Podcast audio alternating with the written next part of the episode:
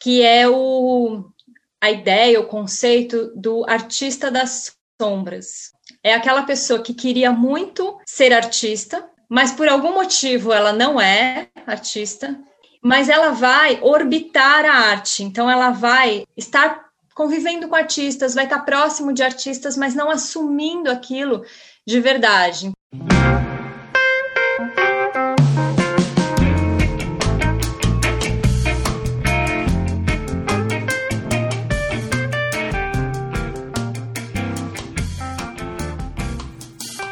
Muitas pessoas se dedicam ao desenho e à pintura com o objetivo de se tornarem artistas em tempo integral. Mas muitas questões surgem durante o caminho. Meu nome é Emerson Ferrandini e eu converso com artistas sobre os desafios, as conquistas, os erros e acertos que fazem parte dessa jornada. Você está ouvindo o Arte Academia Podcast, um bate-papo sobre pintura e desenho acompanhado de histórias inspiradoras.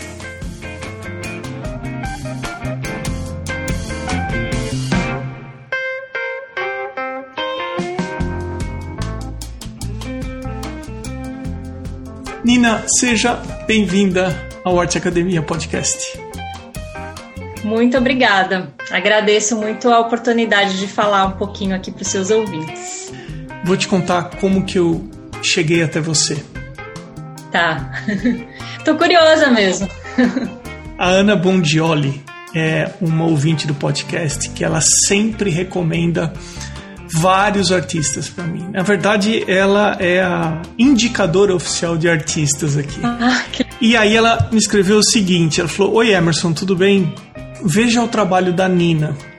Ela faz uma vivência do livro O Caminho do Artista, que tem a ver com desbloquear a criatividade, e tem também um podcast. Achei bem interessante para te indicar. E aí eu fui até o seu perfil, eu ouvi o seu podcast.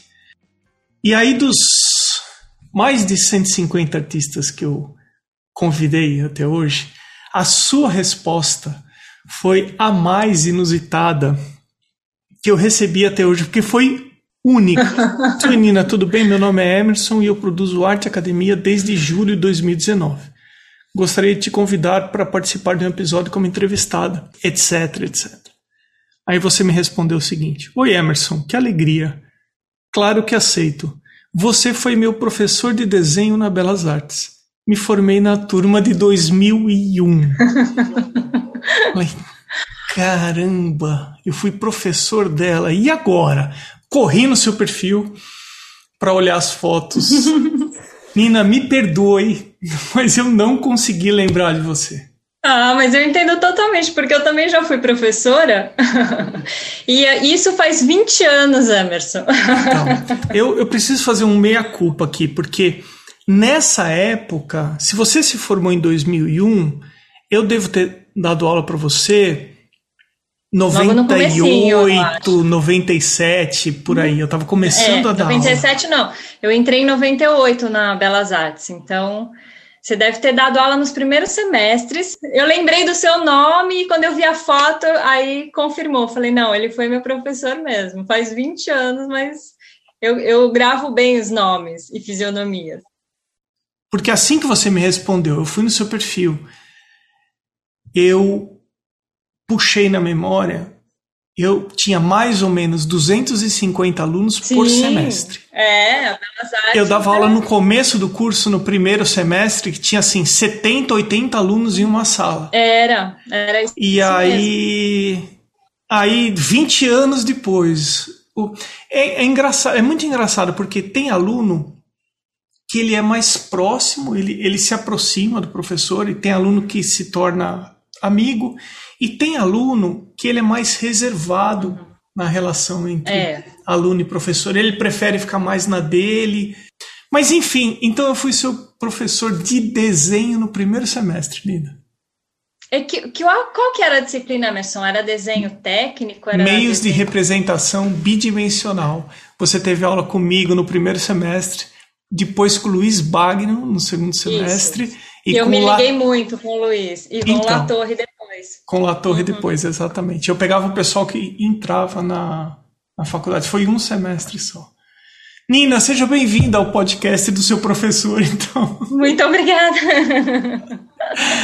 É, que ótimo, que ótima história. Eu ouvi o seu podcast, fiz a minha lição de casa, acho que eu vi uns cinco ou seis episódios. Eu gostei muito do seu podcast, é muito legal. É, você pode se apresentar para o pessoal que está ouvindo Arte Academia? Bom, eu sou Nina Casti. É... Me assumi como artista tem mais ou menos uns 10 anos. É... Sou mãe de duas crianças, um menino que vai fazer 10, uma menina que vai fazer 4. Atualmente eu moro em Ubatuba, e, mas a minha formação mesmo foi em design gráfico, né? Não sei se eu mencionei que foi no curso de design gráfico que a gente que eu tive aula com você. Não, não tinha mencionado. É, foi no curso de design gráfico. Então, assim, é, o design para mim ele foi um meio que um susto. Até você falou que você não que, que, que, alguns alunos não são muito pró, é, tão próximos, são mais reservados, né? Eu acho que era bem exatamente a minha situação ali na, no primeiro semestre da faculdade, sabe? Eu caí ali assim, é, eu não sabia direito muito bem o que, que era design. E aí já vou emendar então um pouco aí na minha história, tá? Porque o, o design, para mim, ele não foi uma escolha, mais ou menos. Foi assim, é, um caminho que, que surgiu, que apareceu. Eu queria é, ter feito artes plásticas, na verdade. Eu tinha essa, isso muito claro para mim, dentro de mim, desde os 16 anos eu queria fazer artes plásticas na USP. E eu estava estudando, né, pintura por conta própria e tal, mas quando chegou no momento mesmo de, de eu prestar o vestibular, é, eu não eu não prestei o vestibular para artes, assim. É, eu tinha aqui dentro de mim aquela, aquele desejo, mas assim na minha a minha família é uma família bem tradicional e não, nunca teve nenhum artista. Eu não venho de uma linhagem de artistas. Então tem toda aquela mitologia, não tem assim que é, que cerca o, a imagem do artista, que o artista não faz dinheiro, que vai morrer de fome, que arte é muito difícil no Brasil, que o artista é boêmio, né, que é desequilibrado, que é promíscuo. Enfim, tem toda uma mitologia, eu acho que principalmente entre as pessoas que estão mais afastadas da arte, né, que coloca assim o um artista num lugar um pouco marginalizado. E foi mais ou menos esse, essa interferência que eu sofri naquele momento, em que eu queria muito fazer arte, mas aí me foi jogado ali pelo meu pai, pela minha família, é, muito, muitos desses mitos, que hoje eu entendo como mitos, né? E aí eu não tinha certeza, não tinha aquela certeza, eu tinha 17 anos, eu não tinha aquela certeza para falar, não, é isso mesmo que eu quero, fiquei com medo, desse futuro meio sombrio, assim. E aí é, fui fazer aquilo então que o meu pai me recomendou fortemente, que era, já que você é tão criativa e gosta tanto de desenhar, por que você não vai fazer publicidade? Que eu acho que acontece com hoje eu vejo assim pelo caminho do artista que eu faço, eu vejo que é, é, é a história de muitas muitos artistas. E aí eu fui, então prestei vários vestibulares para é, publicidade, entrei na ESPM. O que foi um certo golpe do destino ali, porque a ESPM fica bem em frente a Belas Artes, né? Em São Paulo, é só atravessar a rua. E aí eu ia, então, eu estudava de manhã na SPM e eu não, desde o primeiro dia, assim, eu não me sentia bem lá dentro da faculdade, eu não me, não me achava não conseguia criar vínculo com os colegas, com os professores, o prédio, assim, era tudo estranho para mim. E aí eu tinha uma amiga, uma grande amiga de infância, que tinha entrado em design na Belas Artes e ela estava estudando no curso noturno. E aí ela falou assim: Olha, eu não estou gostando, eu acho que não é para mim, mas eu vejo você nesse curso. Acho que tem tudo a ver com você. por que, que você não vem conhecer? E a Belas Artes, ela era, é, ela mudou bastante, né, nos últimos anos, mas ela, naquela época, era, assim, super aberta, né, entrava, entrava e saía, aquela circulação de gente, já é, despertava meu, minha curiosidade, porque eu estava ali do outro lado da rua, e eu via as pessoas entrando com aqueles materiais grandes, aquelas pastas, né, de desenho grandes, que eram os materiais que eu gostaria de usar, então despertou muito minha curiosidade e eu fui, eu comecei a frequentar a aula noturna com essa minha amiga. Então de manhã eu ia na Belas Artes e à noite eu ia, aliás, de manhã eu ia na ESPM e à noite eu ia na Belas Artes, eu ia todo dia. E eu comecei a fazer aula junto com ela, como ouvinte. Como você falou, as turmas eram enormes, então os professores nem percebiam se tinha um aluno infiltrado ali ou não, entrava até cachorro, né, na, na Belas Artes. Né? E aí eu me infiltrava lá, assistia ao curso e comecei a, a, fazer amizades muito fácil com, as, com os colegas, com alguns professores, comecei a trocar ideia também, me senti em casa, sabe? Tinha assim, a Belas Artes era aqueles corredores escuros, né? Meio pichados, assim, Prédio tinha antigo, aquelas salas de aula velho. enormes, é prédio antigo e os cavaletes, nossa, aquilo tudo era uma atmosfera que me atraía muito. E então eu me senti tão em casa assim que, que quando deu a virada do semestre, eu saí da, da ESPM, fiz o vestibular para Belas Artes e entrei. Mas eu entrei assim, eu não sabia muito bem, é, eu não tinha, não tinha escolhido o curso, né? Eu fui assim atraída pelo lugar, pelas pessoas. E aí sim, durante o curso eu fui descobrindo o que, que era o design, como que eu poderia me encaixar ali. Então o design para mim aconteceu como um caminho do meio, né? Não era a arte que eu originalmente queria fazer e não era a publicidade que estava me deprimindo, né? Que era um universo assim que realmente não tinha nada a ver comigo. E aí foi uma grata surpresa. Dentro do design fiz é, muitas coisas, né? É, mas assim, depois de um tempo, comecei a sentir esse chamado para voltar mesmo para a arte. Então hoje eu já não trabalho mais com design, hoje eu trabalho com arte. Mas isso daí foi lá para os meus. De, depois dos meus 30 anos. Então, aí tem duas coisas. Primeiro, essa sua história é a história de muita gente que recebeu a influência ou a opinião ou uh, comentários sobre não seguir uma carreira artística. E uma outra coisa que eu queria te perguntar é o seguinte: Assim que você se formou, você começou a atuar com design, você ficou trabalhando com design e você falou para mim assim: Ó, oh, Emerson, eu me assumi como artista há uns 10 anos.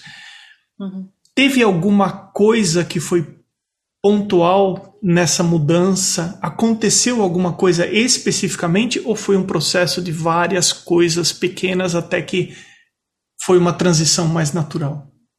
Não teve um marco, na verdade, teve um marco. Porque o que, que aconteceu a partir daí, né? É, eu me formei com 21 anos. E, e aí, da metade do curso para frente, eu fui aquela aluna que você falou que é muito próxima dos professores. Então, é, durante o curso mesmo, os professores é, me, davam, me traziam trabalhos é, profissionais para fazer. Então, no último semestre, eu já estava, assim, fazendo trabalhos como frila, profissionais, né? E, e aí a gente, eu estava junto com o Fábio Silveira, na época, que era meu parceiraço, assim, de trabalhos vários, era meu namorado na época também.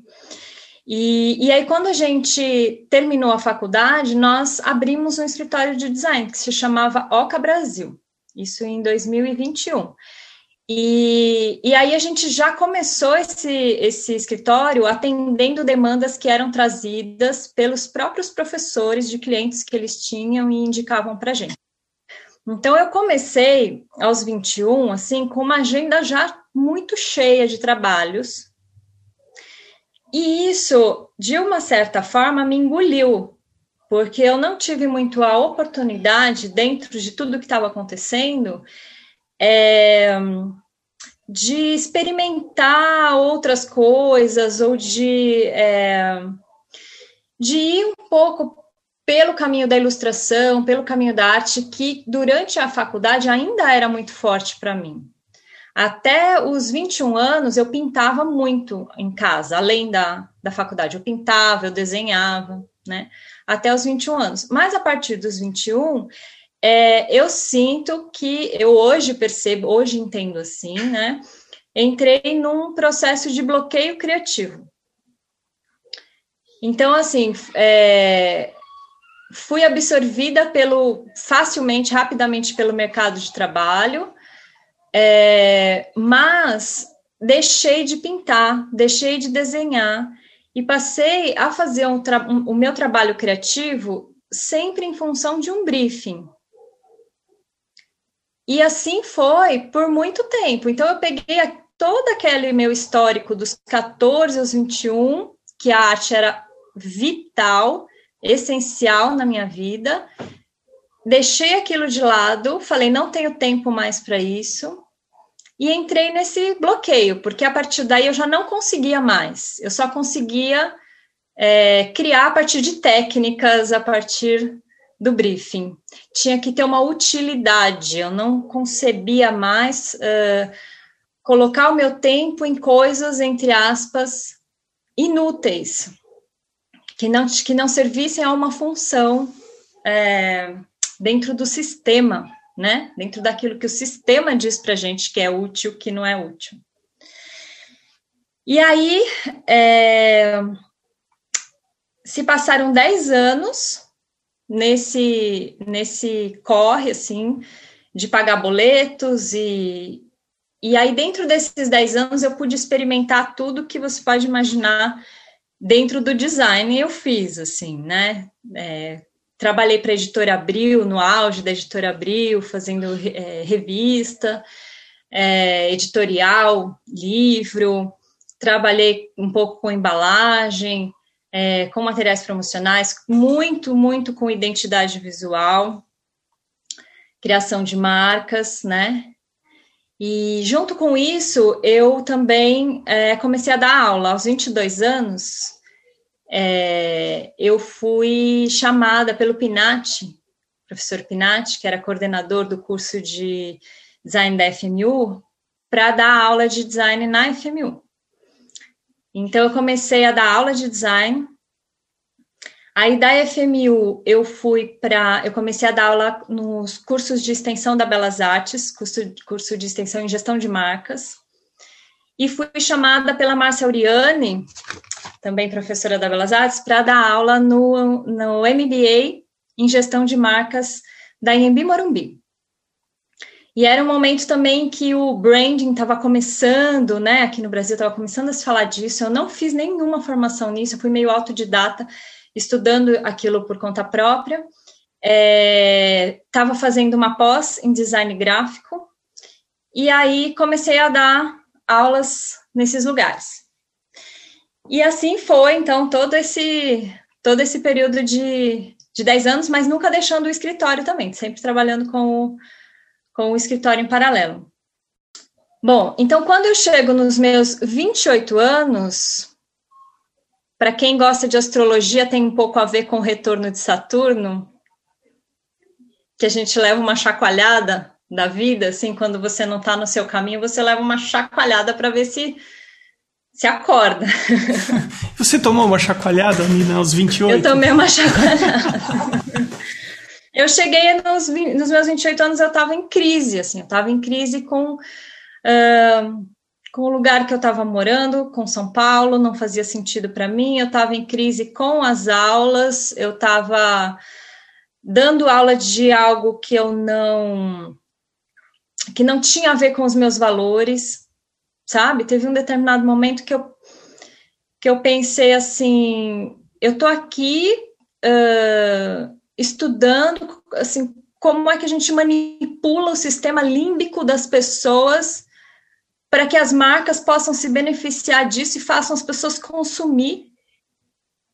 É isso que eu estou fazendo?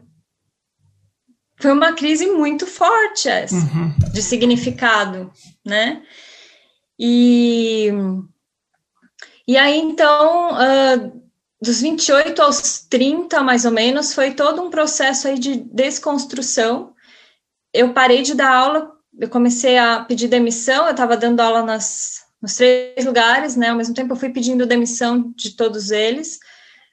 Tive para mim que eu não queria mais dar aula, né? É, fiz um ajuste, assim, não quero mais atender determinados tipos de clientes. Então, eu estava atendendo algumas ONGs, é, a principal, a Fundação SOS Mata Atlântica. Eu falei, daqui para frente eu quero trabalhar com as ONGs, eu não quero mais trabalhar para a sociedade de consumo.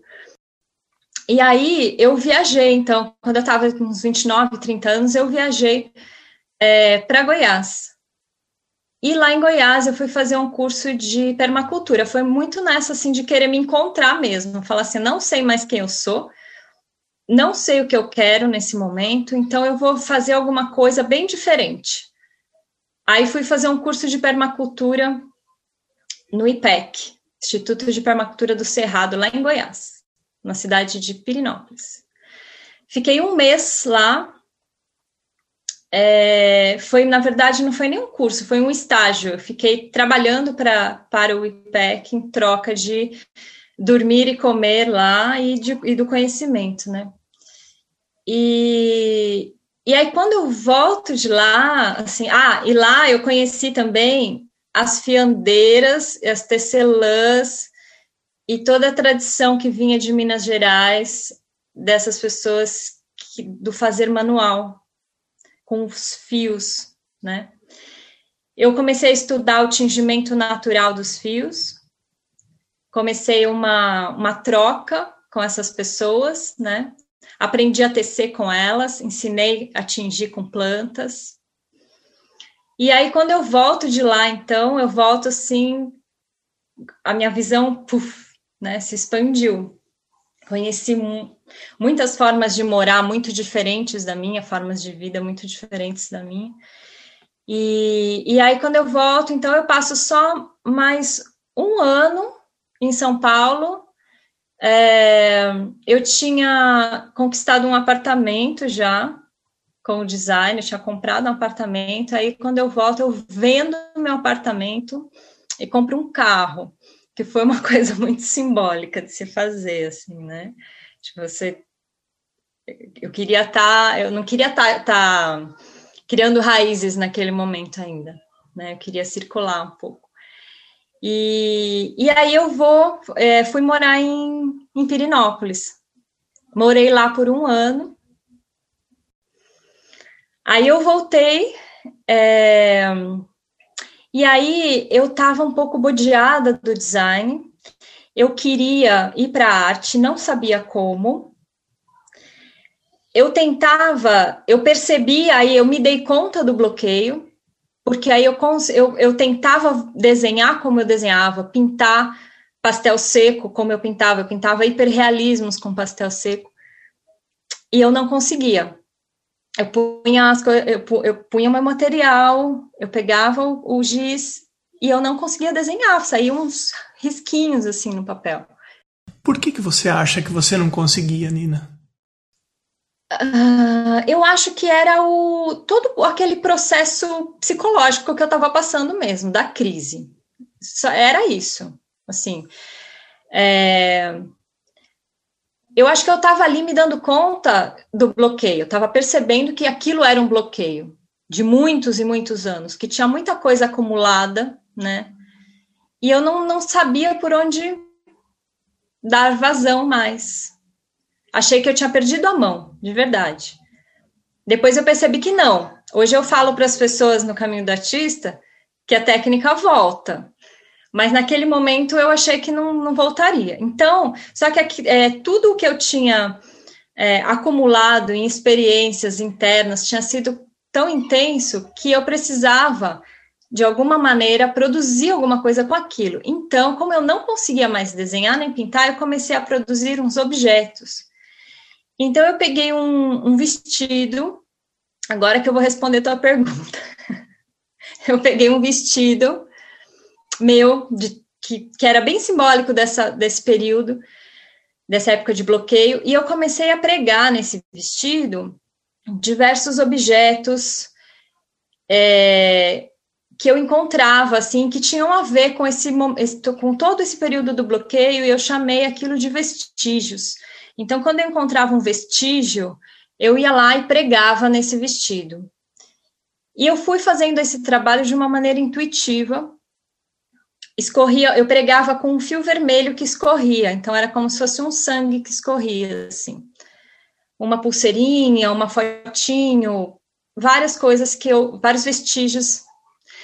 E eu fui montando isso muito, muito lentamente. Eu fui, eu entendi também o processo da arte como esse tempo da arte, ele não tem nada a ver, né, com o tempo é, da sociedade de consumo, né? Então, muito lentamente eu ia, um dia eu colocava uma, uma peça, outro dia eu colocava outra, e, e aí se passaram meses e um dia eu olhei para aquele trabalho e eu falei, é um trabalho de arte. Me reconheci como artista naquele momento muito mais do que quando eu pintava hiperrealismos lá na, aos 20 anos. Aquilo ali era uma técnica. Isso aqui, isso aqui é a minha arte, isso aqui é o meu conteúdo, a minha bagagem, né? E, e aí, a partir disso, eu fiz outros trabalhos nesse, nessa linha, assim, de manipular, de trabalhar livro-objeto e manipular objetos. É, até que eu percebi que eu podia pintar de novo. Eu peguei um dia de volta os meus pastéis secos e eu pintei exatamente como eu pintava antes, para me provar que eu podia. Daí eu peguei, já fiz logo três autorretratos e falei, tá vendo? eu consigo pintar ainda, né? Só que aí já já talvez já não fizesse mais sentido para mim pintar daquela forma que eu pintava antes. E, e aí uh, eu tinha um caderno de desenhos que eu comecei a então retratar as minhas experiências vividas ali naquele caderno com nanquim e bico de pena. E eu fazia isso, eu tava, eu era mãe solo, morava com meu bebê sozinha em São Paulo, eram só, éramos só nós dois. E nesse momento eu tava, eu arranjei emprego numa galeria de arte para vender obras de outros artistas. Eu era vendedora. E aí, nas madrugadas, eu ficava uh, desenhando. Eu perdia várias horas de sono e aquilo me alimentava. Me alimentava, assim, não precisava dormir. Desenhando para mim aquelas, aquelas experiências. E aí, é, um dia folheando esse caderno eu percebi que ele tinha é, que aqueles desenhos eram desenhos lineares eles é, poderiam ficar muito interessantes se feitos em bordado e eu não sabia bordar então eu fui aprender a bordar para bordar esses desenhos que eu estava fazendo nesse caderno e foi assim que eu comecei a bordar e hoje, que já se passou muito tempo, assim, quando eu olho para trás, eu vejo que quando eu estava lá com as fiandeiras, tecendo, tingindo fio, eu já estava puxando esse fio, que era um fio que tinha muito a ver com a minha ancestralidade, porque a minha avó bordava, minhas tias todas bordavam, né? Então, aí o bordado acabou se mostrando ali naquele momento a, é, a, a uma técnica, né, que fazia sentido para mim. E a partir daí, uh, os meus trabalhos artísticos que eu desenvolvi foram em bordados. E muitos deles até pintando com a linha, usando a linha para fazer luz e sombra, para fazer pinturas. Né? Então, aí respondendo a sua, a sua pergunta, foi nesse momento que eu me senti artista e me assumi artista. Mas você falou uma coisa muito legal. Você ilustrou a diferença entre ilustrar e se expressar. É. Porque você dominava a técnica, você fazia o que fosse preciso, desde uma coisa menos sofisticada até algo super realista. Só que você identificou que você conseguiu se expressar a ponto de falar: isso aqui é algo que vem de dentro, então isso eu consigo dar o nome de arte. Uhum. Então, independente da técnica, se você costurou ou se você desenhou, mas o que você contou aqui, eu entendo como a diferença entre executar e se expressar. Exato. É isso mesmo. Agora, indo para o caminho do artista, uhum. eu sei que você tem o podcast, eu não li o livro do Caminho do Artista, mas uh, seria bem legal se você falasse um pouco sobre o livro e também sobre a proposta do livro. Uhum. É, então, é, isso é bem, é bem importante na minha vida, esse livro, né? Foi é, justamente nesse momento em que eu estava voltando a produzir que eu tomei contato pela primeira vez com o Caminho do Artista, que é, é uma. Eu tenho ele como uma obra mestra, eu digo. É, falando um pouco do livro antes, né, para quem não conhece, assim. É, foi um livro que me transformou e me ajudou naquele momento a fazer essa transição mesmo, de passar a trabalhar com arte, né? É, esse livro, eu acho que ele é aqui no Brasil, na época, ele estava esgotado. E aí ele me foi apresentado por um amigo que encontrou num sebo. E, e eu acho que assim, ele é injustamente colocado nas livrarias na prateleira dos livros de autoajuda. Então, isso faz com que muitas pessoas tenham um, certa, um certo preconceito com esse livro. Eu escuto muito isso quando eu conduzo as turmas do Caminho do Artista, que às vezes as pessoas já viram, já ouviram falar dele, mas levaram vários anos para, de fato, pegar para ler ou aceitar ler esse livro. É, porque é um livro, assim, que, ao meu ver, devia estar junto com os livros de processos artísticos, não com os livros de autoajuda. Mas é um livro um pouco diferente daqueles que a gente lê, é, porque ele não, ele não vai trazer, assim, é, visão, uma visão de teóricos, de acadêmicos, né, de filósofos, é, não é um livro conceitual. E também não é um livro de técnica, técnica para se tornar criativo, né? Fazer brainstorming, fazer um, uma pesquisa de referências, um painel de imagem, não tem nada disso nesse livro. Mas é um livro que vai mapear de uma maneira muito, muito precisa a psicologia do artista e os comportamentos do artista.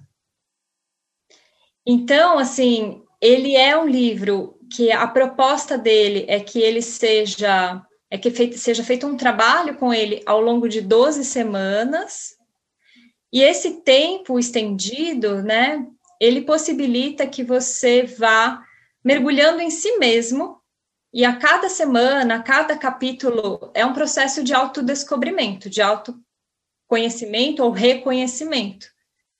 E aí você vai é, acessando tópicos como esses que você que você citou, que você trouxe, né?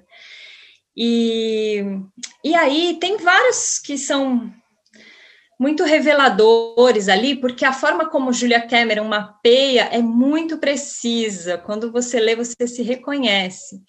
E ah, eu acho que é interessante também a gente falar que, embora seja o caminho do artista, ele não é um trabalho é, que vai fazer sentido só para quem é artista, só para quem é artista, seja amador ou de profissão.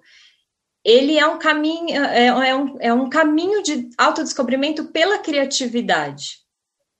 Então, esse caminho do artista, ele é um artista, eu entendo assim, arquétipo, arquétipo do artista. E o caminho, então, iniciático, né, através deste olhar do artista, que é o olhar poético para a vida, é o olhar através da criatividade, da curiosidade, da criação, né? E, e aí, então ele, ele, ele chega na minha vida nesse momento que eu estou saindo desse bloqueio, né? E, e aí ele me foi apresentado pelo Denis Elias, um amigo, com a proposta de fazer uma facilitação é, pra, de um grupo. Né? Nesse, nesse momento eu tinha um ateliê em São Paulo, que se chamava Ateliê das Senhoritas, que era um espaço cultural que recebia esse tipo de proposta. Assim. E aí eu, eu crio uma, é, uma turma, então, para o Denis trazer esse, esse conteúdo. É, e aí foi incrível, foi muito fácil, assim, fluiu muito, foi muito fácil formar essa turma. E fez muito sentido, fez tanto sentido para mim que no ano seguinte eu passo a facilitar junto com ele. Então aí foi aí que eu comecei com esse trabalho de todo ano firmar um grupo de estudos para esse esse livro, né? E bom, e agora a gente está no oitavo ano já. Estou conduzindo a, a jornada online agora e é, já é o oitavo ciclo. Com base nessa experiência de oito anos trabalhando com o caminho do artista, existem algumas coisas mais populares, alguns temas que o livro aborda que você encontra com mais frequência? Eu posso dizer assim que tem alguns que são mais reveladores, sabe? Então, tem um, um tema logo no início ali, nos primeiros capítulos, que a Julia Cameron traz, que muita gente, muita gente se reconhece, que é o, a ideia, o conceito do artista das sombras. O que, que é esse artista das sombras? É mais ou menos o que eu era. É aquela pessoa que queria muito ser artista, né?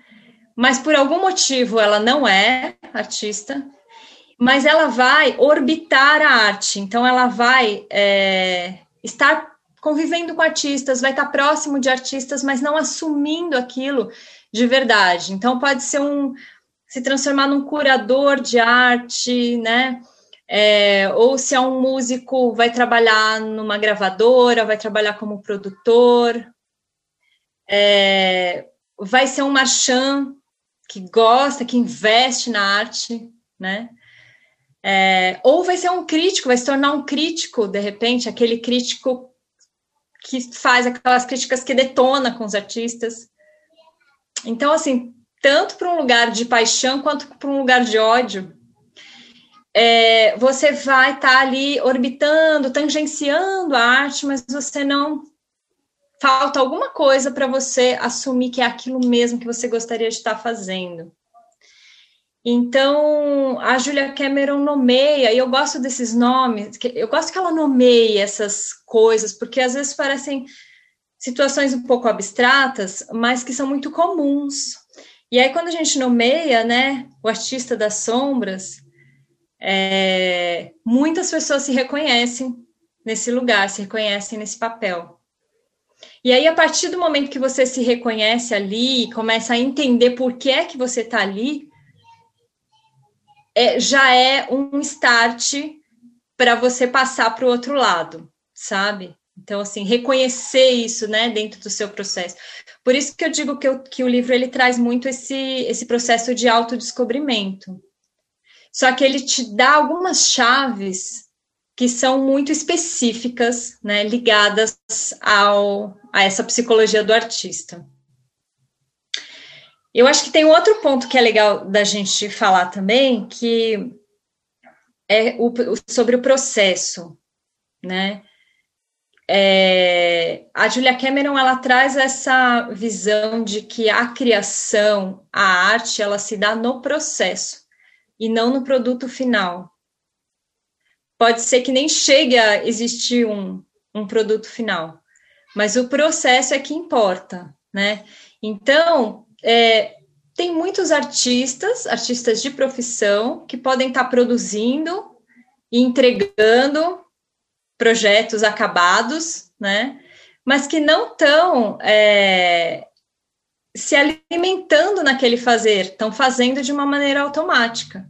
Então, por isso que ela traz é, esse olhar, essa visão de você curtir o processo de você fazer aquilo que você quer fazer, não aquilo que você acha que o mercado vai aceitar, né?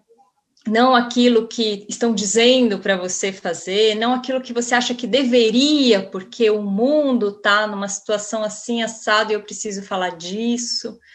Então a Julia Cameron ela fala muito sobre isso, né? Fale na sua arte, fale daquilo que é vivo em você.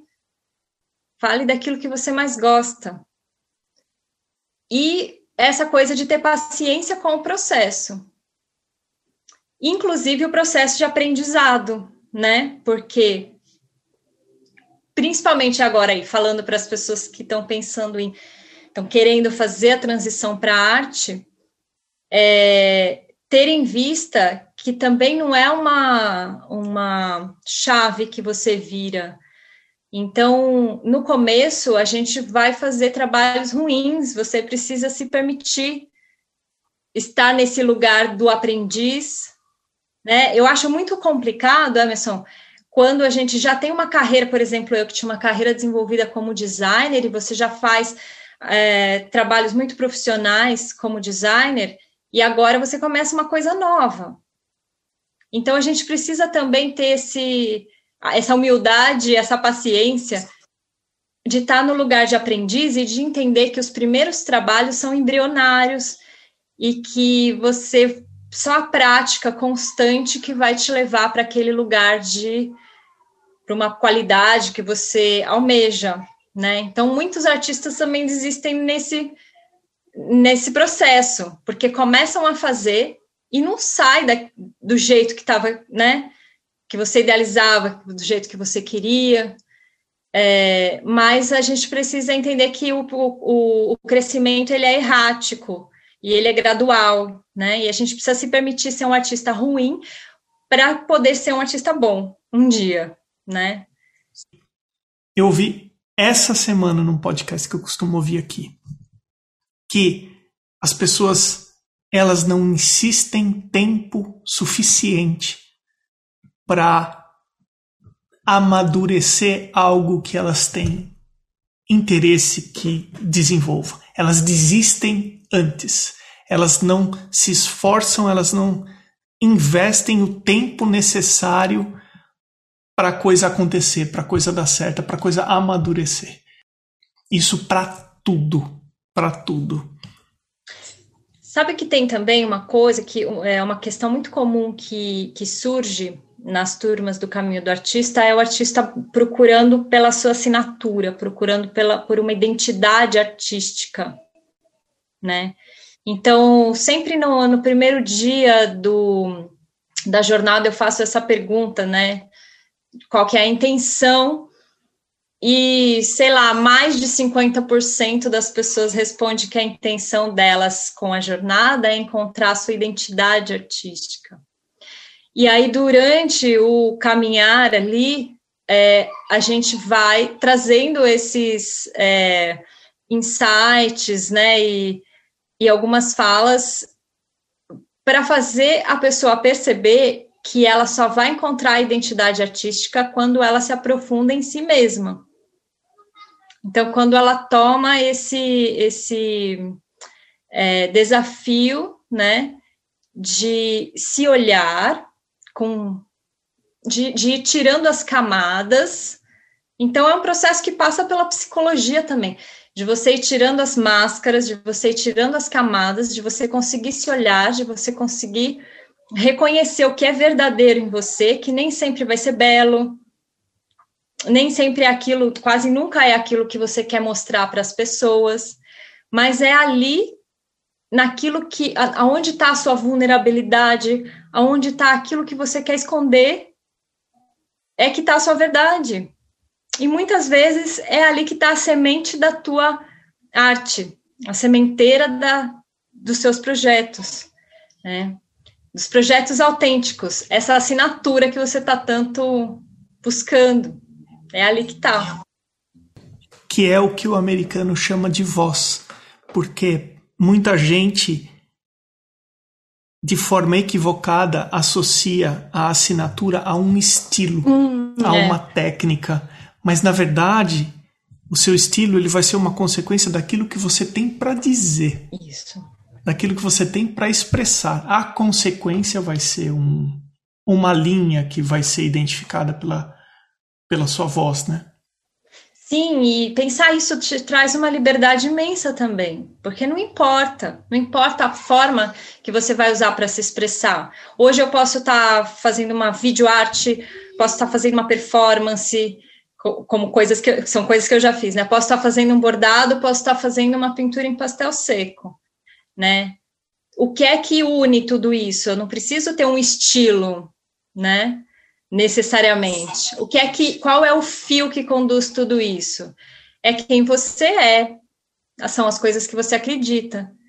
Então, se a gente pretende encontrar uma identidade artística, a gente precisa encontrar a nossa identidade primeiro para poder expressar ela, né? Essa é uma analogia, uma metáfora legal. Se você fosse vestir uma camiseta com uma frase curta, o que é que você vestiria? O que é que você tem para falar nessa camiseta?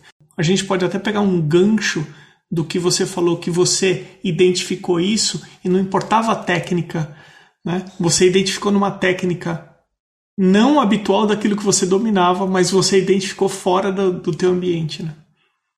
Ah, eu acho que eu estamparia o meu mantra. Tem um mantra pessoal que eu descobri que é nunca pare de criar. É um mantra interno. Como eu parei, como eu fiquei bloqueada por 10 anos, eu entendi depois que eu não posso deixar de fazer o trabalho criativo, aconteça o que acontecer. Então é isso, nunca pare de criar. Aí, quando eu tive a minha segunda filha, eu estava lá no puerpério, ela tinha três dias de vida, eu estava com ela no sling, já desenhando o meu próximo bordado, de boa, não era nenhum esforço, nenhuma, nenhum sacrifício que eu estava fazendo ali. Porque estava movida por esse mantra. Nunca pare de criar, porque é o que me dá força para enfrentar todas as coisas que a gente tem que enfrentar na vida, né? Todas as adversidades é o que nutre. Acho que essa, é, para mim, né? Criar, desenvolver o trabalho criativo é o que me nutre, é o que me rega. Então, se eu não faço isso, eu vou para um lugar de muito deserto, né? Eu fico, fico seca. Então, para mim é isso. Nina, e se você encontrasse com você lá na época que você estava entrando na faculdade? com toda a experiência que você tem hoje, com tudo que você sabe e tudo que a vida te ensinou, o que, que você falaria para você? Eu acho que eu diria para eu confiar mais nessa, nessa vozinha interior que a gente tem. Confiar na voz interior, confiar nas sincronicidades. Porque eu, eu acredito muito isso é uma coisa que a Julia Cameron também traz no livro Caminho do Artista, mas que é muito afim com o que eu penso, é que a gente não está sozinho assim nesse universo, sabe? Eu acredito muito na, no universo quântico, em forças que a gente ainda não entende, que a gente ainda não descobriu muito pela ciência, mas que operam é, que operam em sintonia com a gente. Então, essa voz que a gente tem interna que nos diz vai, vai por esse caminho, a gente tem que seguir essa voz. A gente precisa seguir ela. Porque são muitas, é, é muito o barulho do mundo, são muitas as interferências externas, né? Então, assim, isso para mim hoje é o meu guia. Eu acho que lá atrás, se eu tivesse esse, esse conhecimento, eu teria ido fazer artes plásticas na USP, era o que eu queria, era o que a minha voz dizia, minha voz interna dizia para eu fazer. Mas ao, ao longo do tempo eu fui percebendo que essa voz, ela encontra resposta. É que a gente não é habituado a falar essa linguagem. Mas o mundo das sincronicidades, o universo das sincronicidades está aí. Então acontecem coisas no nosso na nossa biografia que confirmam aquele caminho, sabe? Chega alguém que se conecta a você, né? São inúmeras as, as chances, assim, é, em que acontecem coisas externas que confirmam aquilo que a gente estava pensando, sentindo, intuindo de fazer. E quando você não está com essa percepção muito ligada, ou quando você está muito ali cético, ou até intelectualizado demais, racional, racional demais, a gente tende a não ouvir, a desconfiar, né? E, e aí acabar tomando decisões levados mais pelo, pela análise, pelo racional, né? Mas eu sinto que essa voz interna, ela está sempre certa. Ela está sempre indicando um caminho que vai levar a gente para um lugar de autorrealização. Não importa o que as vozes externas dizem mais para mim, não importa. Importa sempre o que eu ouço, importa ouvir. E aí eu ouço e caminho naquela, naquela direção. Acho que isso é o mais importante hoje. A gente está chegando no final do teu episódio eu queria deixar você à vontade para falar alguma coisa mais que você queira deixar gravado no seu episódio, que você julgue que é importante, qualquer coisa. Uma coisa que eu percebo que acontece muito com as pessoas, principalmente as pessoas que estão na minha faixa etária, que eu tô amanhã eu completo 41 anos. Uhul, parabéns. E também os artistas sombra, os artistas que sentem às vezes que se desviaram do caminho, pessoas que passaram por bloqueios, eu percebo que fica às vezes um ressentimento e que as pessoas ficam assim é, remoendo aquilo de uma maneira a dizer, a se lamentar mesmo, puxa, eu perdi tantas oportunidades, ou eu não escutei o que eu né? Não escutei a minha voz interior ou é, deixei escapar, deixei escapar das mãos e me desviei, né? Escuto muito isso. E, e aí o que eu queria dizer para essas pessoas é que não existe desvio. Tudo é caminho. O que parece desvio é um caminho também que está te levando a sua voz está te levando a acumular sua bagagem para aquilo que você vai expressar um dia. Então, assim, não precisa de, de drama, não precisa de se lamentar, é, não precisa desse ressentimento. Tudo é caminho. Nina, e para quem quiser ouvir o seu podcast, pegar informações sobre o, a jornada que você faz do caminho do artista, para quem quiser conhecer o seu trabalho, onde o pessoal encontra tudo isso? Bom, meu canal principal de comunicação é o Instagram, arroba ninacast, underline arte, com temudo. E para quem quiser ouvir o podcast, é, tá no Spotify, tá em outras plataformas de podcast também. Se chama O Caminho do Artista por Nina Cast. Nina, minha cara, muitíssimo obrigado de você ter separado um tempo aí em Ubatuba para conversar comigo. Eu que te agradeço, Emerson. Muito, muito grata pelo espaço. Foi uma delícia, adorei conversar com você. Acompanhe o Arte Academia no Instagram, no arroba. E conheça também a campanha de apoio desse podcast no site Apoia-se, apoia.se. Os apoiadores são importantíssimos para que esse projeto continue acontecendo. Eles foram até o arteacademia.com.br, clicaram em podcast depois em apoie o podcast. Os apoios são a partir de 10 reais mensais e considere você também ser um apoiador aqui do Arte Academia Podcast. A seguir, o Instagram dos atuais apoiadores, considerando o arroba na frente Duarte underline Vaz underline Arte Gravura Vinícius Mendes Arte Beatriz underline Lima underline Artes maridelmonte.arte Irmigard underline Desenha Pellegrini Ivana T Costa Arte Mônica Mendes Artista Sérgio underline Fuentes underline Ilustra Mário Sérgio ponto Freitas Amanda underline Novas underline Arts Patrícia underline PV A.casa.a1 Janaína Ângelo Arte Van Kasberg. Você pode também ser um apoiador anônimo e eu agradeço aos que optaram por apoiar dessa forma. Tem episódio novo do Arte Academia Podcast sempre às terças-feiras, às 21 horas e 21 minutos. E no próximo episódio. Não espere 10 anos de pintura para começar da maneira correta.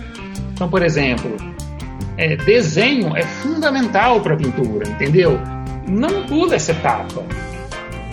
Eu sou Emerson Ferrandini Obrigado pela companhia e até o próximo episódio do Arte Academia Podcast.